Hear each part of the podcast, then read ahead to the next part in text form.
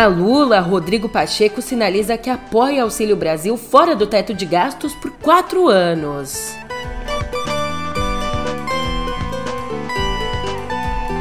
Na COP27, em reuniões com a China e com os Estados Unidos, Lula diz que o Brasil mediador está de volta.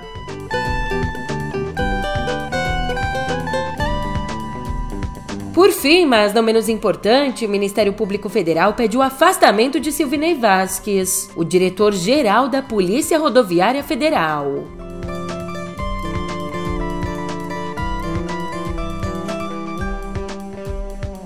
Um ótimo dia, uma ótima tarde, uma ótima noite para você. Eu sou a Julia Keck e vem cá. Como é que você tá, hein? Te dizer, nessa quarta dia 16, é PEC pra cá, PEC pra lá, um baita peca pra capá no pé do ouvido. Eu sei que é pega pra capá, tá? Mas eu falei peca pra capá pra não perder o trocadilho.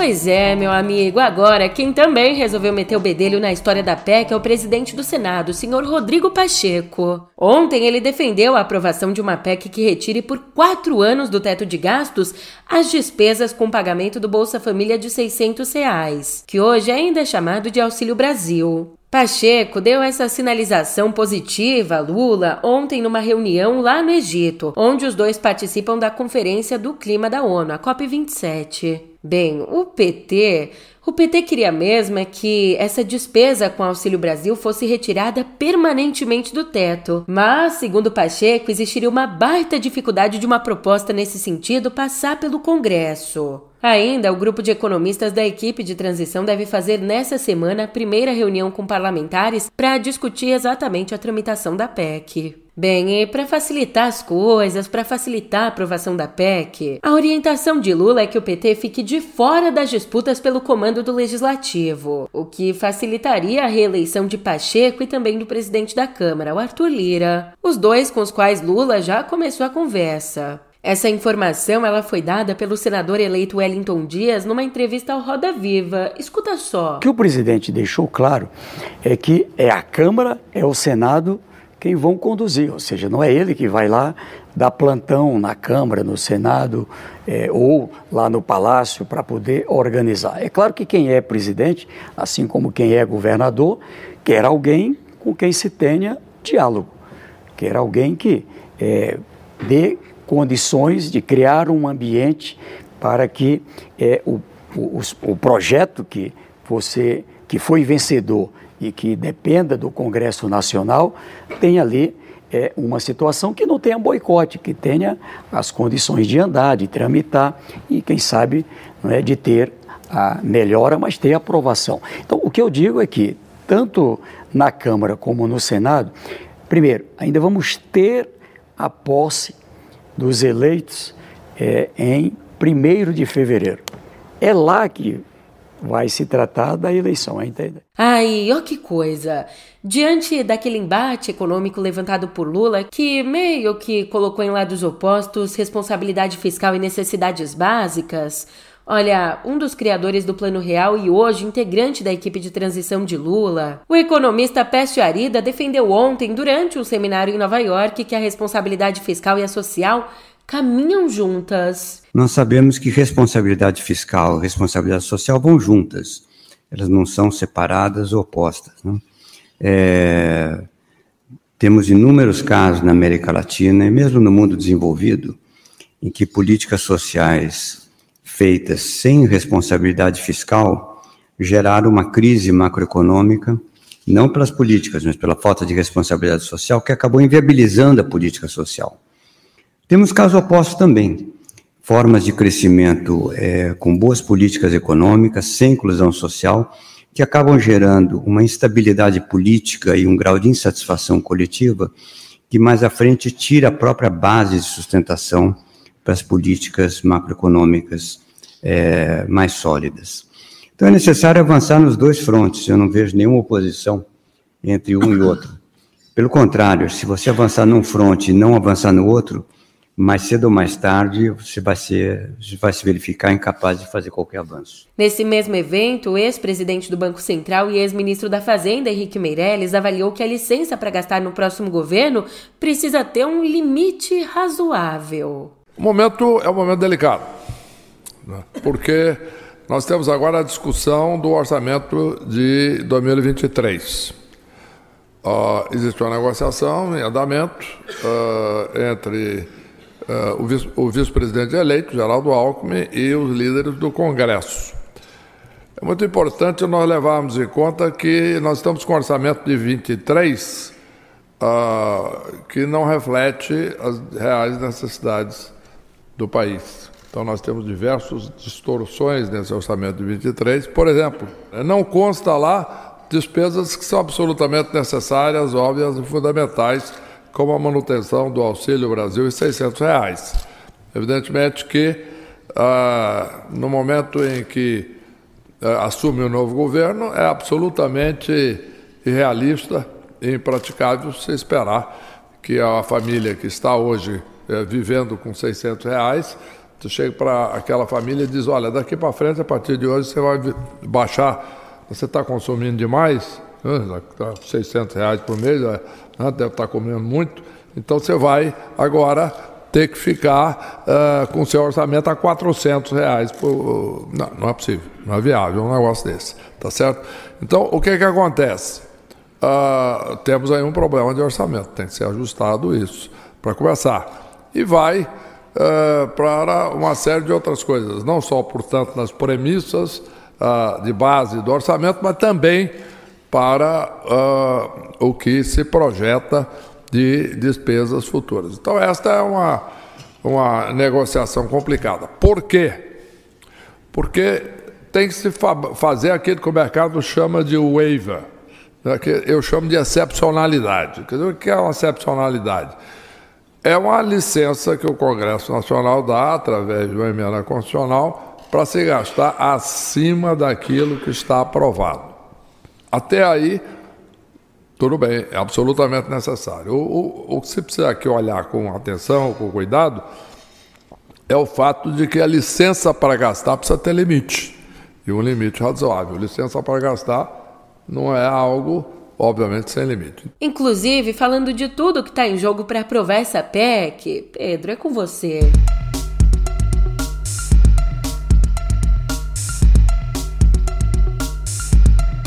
Olá, sou Pedro Dória, editor do Meio.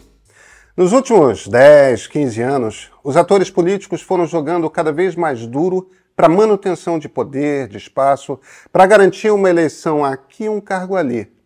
A maneira como executivo, legislativo e judiciário se relacionavam, ela foi completamente desmontada e a democracia imensamente fragilizada. Isso não acabou, tá? O ponto de partida já está no YouTube do meio.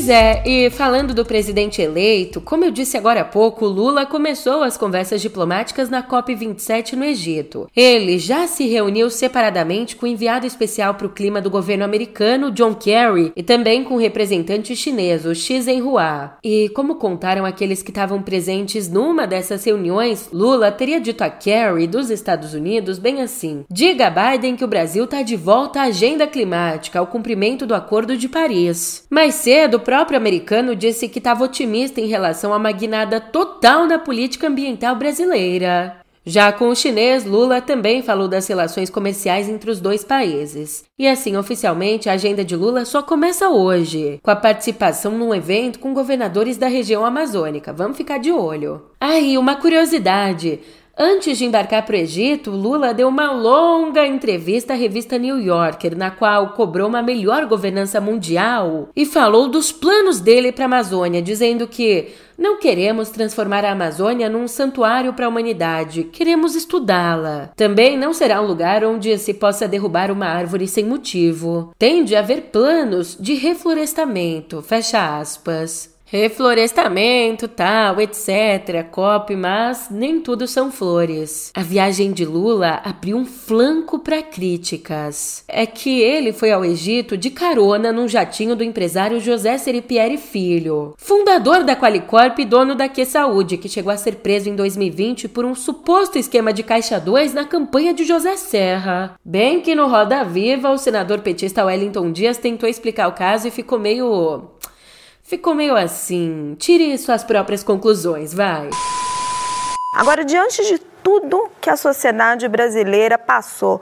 Por que, de novo, esse gesto que, que, que né, lembra, que volta com esse, esse capitalismo de compadrio, esse capitalismo de, de laços? Por que não fretar um avião? Por que não ir de voo comercial?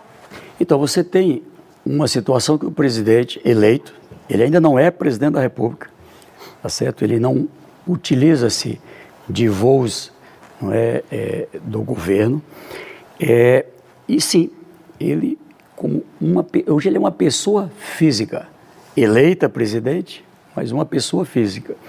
E ele, é, por conta disso, não tem qualquer é, regra que o impeça de pegar carona, seja de São Paulo para Teresina, seja de São Paulo para o Egito. Então, um grupo é, de pessoas, na verdade, para colocar o governador, é, os governadores da Amazônia, o governador Valdez Góes, que coordena a, o consórcio da Amazônia, fez um convite ao presidente. E o presidente do Egito, depois, formalizou também o convite ao presidente eleito para ir à COP27. E aí, é, cadê a, o dinheiro para fretar uma, uma, uma aeronave para ir à viagem. O PT não tinha esse E dinheiro? ali não tinha, não tinha. E o, ele foi de carona. Foi de carona Ele foi dentro de carona dessa porque organização, o PT não tinha o dinheiro. Dentro dessa organização e com. O ti, não é, tinha o dinheiro para que não ele faz fosse. Muito sentido não, isso, é, senador, porque a senadora Marina Silva já está, a deputada eleita Marina Silva está lá, não foi de foi carona. Foi para os Estados Unidos, ele. foi de lá, né? É, e não foi de carona com o empresário. Sim, então. Eu estou colocando, foi de carona, gente. Mas não precisa ter uma regra não escrita, não precisa ter uma regra escrita que, tá que, não. Não, não. Uma, onde é que está o crime? Não, não, não é uma questão de crime neste momento, é uma questão de tudo que a sociedade brasileira passou e do, do capitalismo de um latos de nós, que temos no Brasil. Qualquer um de nós tendo uma, uma, uma situação de não ser, é, é, não estar em nenhum cargo, tá certo? Alguém dá uma carona, qual é o problema?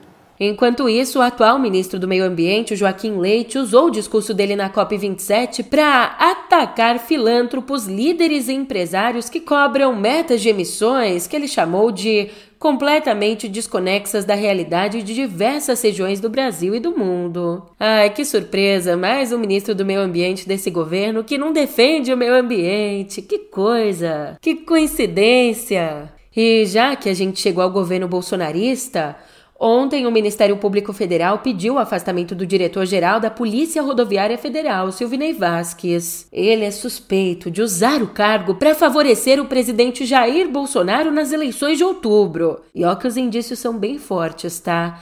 Na véspera do segundo turno, Silvinei publicou e apagou em seguida um post pedindo votos para Bolsonaro. Além disso, existem suspeitas de que a PRF tentou dificultar o acesso de apoiadores de Lula aos locais de votação, e ainda que indícios, né, de que depois do pleito Silvinei teria agido com leniência diante de protestos golpistas nas estradas. E seguindo nessa seara, na noite de ontem, o PL divulgou uma nota negando que pretenda questionar o resultado das eleições de outubro.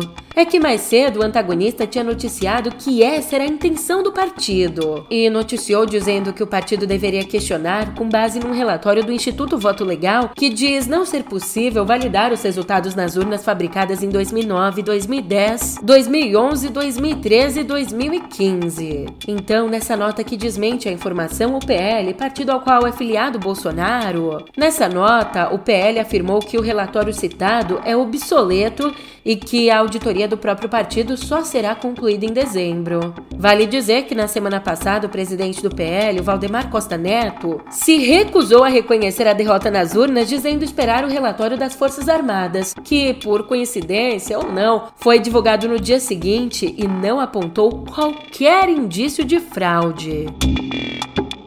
Ainda aqui no Brasil, uma morte.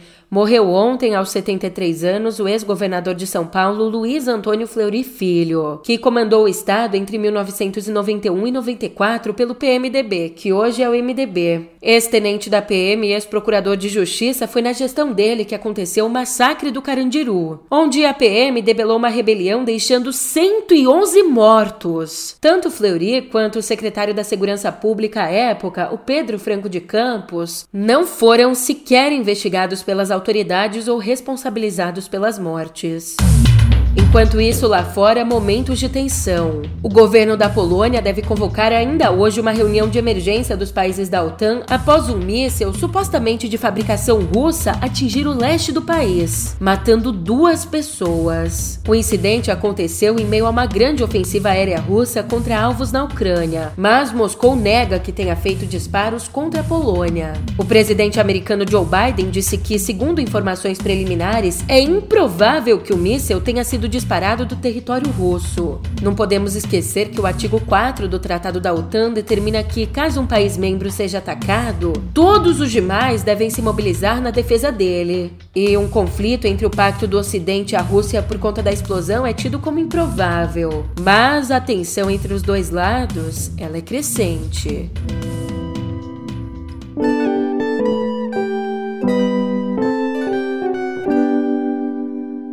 Quando a gente acha que está acabando, a Fiocruz identificou uma nova subvariante da Omicron no Amazonas, a subvariante BE9, que já provocou um novo surto de Covid no estado. Pra você ter uma ideia, desde meados de outubro, a média móvel de casos subiu de 230 para 1.000. E, de acordo com a Fiocruz, essa nova variante tem algumas das mesmas mutações encontradas na BQ1, aquela que tem causado uma nova onda de casos pelo país todo. E assim, ao menos uma boa notícia. Mesmo com o aumento da contaminação, as subvariantes não têm provocado crescimento no número de casos graves. E aliás, vale pontuar aqui que o Amazonas tem a maior cobertura de sequenciamento do SARS-CoV-2 de todo o país.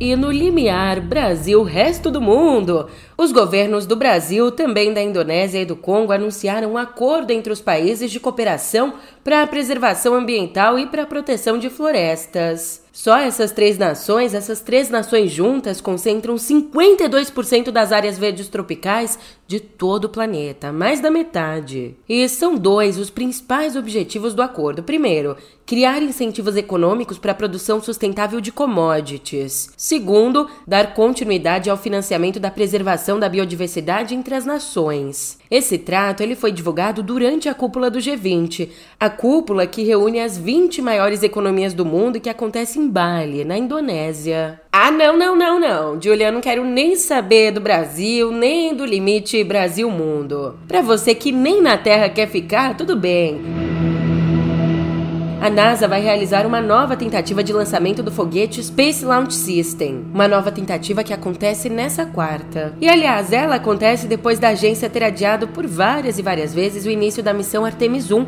por conta de falhas técnicas e mau tempo. É, ali nas duas primeiras tentativas, a agência espacial teve problemas, como o vazamento de combustível, além da ameaça de um furacão. E para você refrescar aí na memória, como eu disse, esse lançamento faz parte da missão Artemis 1, que tem como foco, primeiro, fazer uma viagem não tripulada à Lua de 42 dias e depois, finalmente, levar novos humanos à Lua em 2025. Julia, então quer dizer que nessa última notícia você acabou de se dirigir às pessoas que não querem mais ficar no planeta? Como assim? É, meu amor, não tá fácil não, tá ficando cada dia mais escasso por aqui. Literalmente escasso, porque a população está crescendo e os recursos, você sabe, os recursos são limitados. E eu só tô falando tudo isso para te dizer que a nossa população mundial chegou a 8 bilhões de pessoas. O número é da ONU. Essa nova marca acontece só 11 anos depois da gente passar dos 7 bilhões. Nossa, eu lembro exatamente do dia em que foram anunciadas as 7 bilhões de pessoas. Eu achei um negócio assim estratosférico. Já estamos em 8. Mas olha que curioso, a expectativa da ONU é que leve 15 anos para chegar aos 9 bilhões de habitantes e que a gente não atinja 10 bi antes de 2080. Eu espero estar tá viva para ver isso. Vou estar tá com os meus 80 anos e se eu tiver, você sabe, eu compartilho contigo essa meta inédita no pé do ouvido.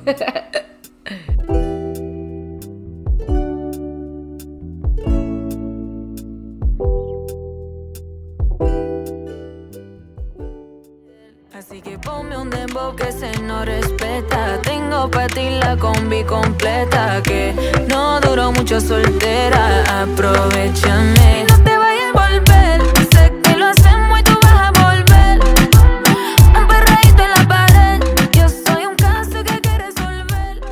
Ontem, a dona Anitta foi indicada na categoria Artista Revelação da edição de 2023 do Grammy, o troféu com o qual a indústria da música nos Estados Unidos premia seus melhores vendedores. Aliás, essa categoria que a Anitta venceu, a Artista Revelação é considerada uma das quatro mais importantes. Cá entre nós, né? Tadinho deles que só descobriram a Anitta agora.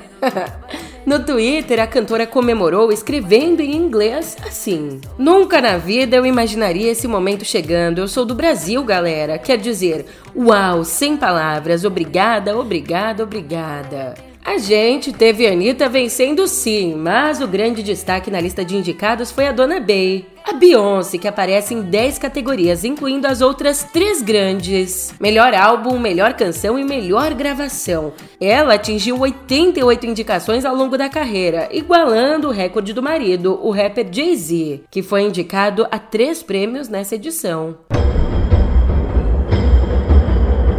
Mudando de assunto e passando agora para um tema mais delicado, poucos temas são mais espinhosos na arte que o nazismo especialmente quando o narrador foi um praticante ativo das atrocidades cometidas pelo regime de Adolf Hitler e cabe, portanto, ao leitor fazer o contraponto histórico. E esse é exatamente um dos muitos desafios que nos impõe a leitura de A Morte é Meu Ofício, escrito em 1952 pelo francês Robert Merle, livro que agora finalmente é publicado aqui no Brasil.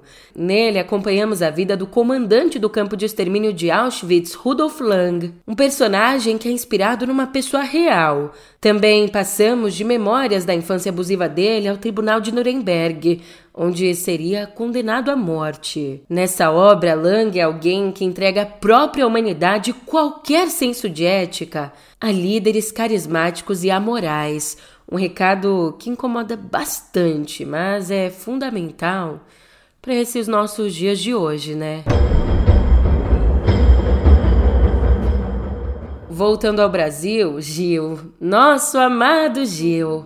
O Gilberto Gil aproveitou a participação dele na Bienal do Livro da Bahia para homenagear a amiga Gal Costa, que nos deixou no dia 9. Ali, Gil disse assim: Qualquer um aqui sabe da importância e excepcionalidade de Gal, da proximidade da cumplicidade que tive com ela, com Caetano, Betânia, Tom Zé. Gal é um momento cintilante da música brasileira. Ela fez um percurso maravilhoso, não só como artista, mas como amante do som no sentido mais amplo. Meu coração vagabundo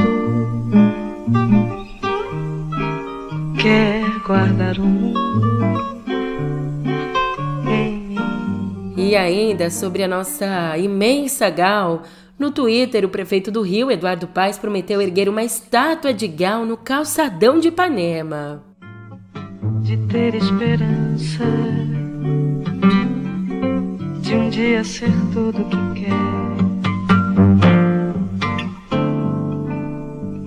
Meu coração de criança não é só a lembrança de um vulto feliz de mulher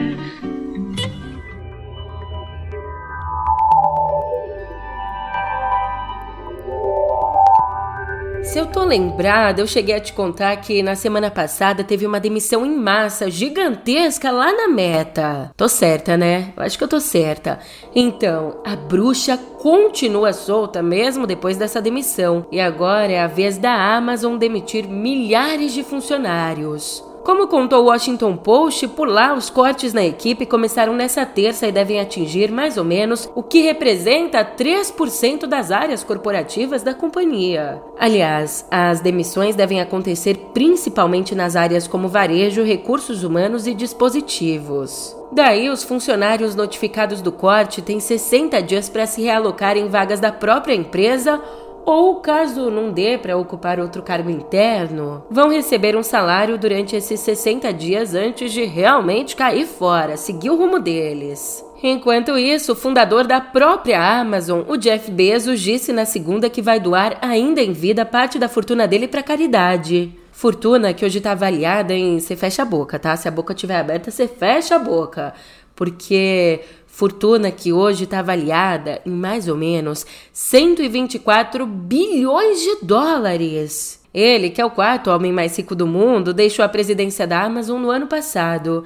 E além da Amazon, o Bezinho, ele também é empreendedor, tá achando o quê? É o famoso pequenas empresas, grandes negócios. Além de ter fundado a Amazon, ele é dono de pequenesas, coisa pouca, como o jornal Washington Post e a empresa aeroespacial Blue Origin. Dando um pulinho na Alphabet, a dona do Google, ela vai pagar cerca de 400 milhões de dólares num acordo com estados norte-americanos que acusaram a empresa de rastrear ilegalmente a localização de usuários nos Estados Unidos. E esse é nada mais nada menos que o maior acordo envolvendo privacidade e dados pessoais já realizado nos Estados Unidos. É que ao longo de quatro anos de investigações, os estados denunciaram que a Alphabet violou o direito à confidencialidade dos usuários ao recolher dados de geolocalização sem a autorização deles. Inclusive, recolheu esses dados para fins publicitários. Eita, nós! E aproveitando aqui que eu falei da Alphabet, depois desse episódio grandão, que deve ter dado mais de 20 minutos com a edição, depois de te falar o alfabeto todo, alfabeto, alfabeto, ai que tosqueira, eu tô indo nessa, mas você sabe, a gente se vê por aqui amanhã. Até lá!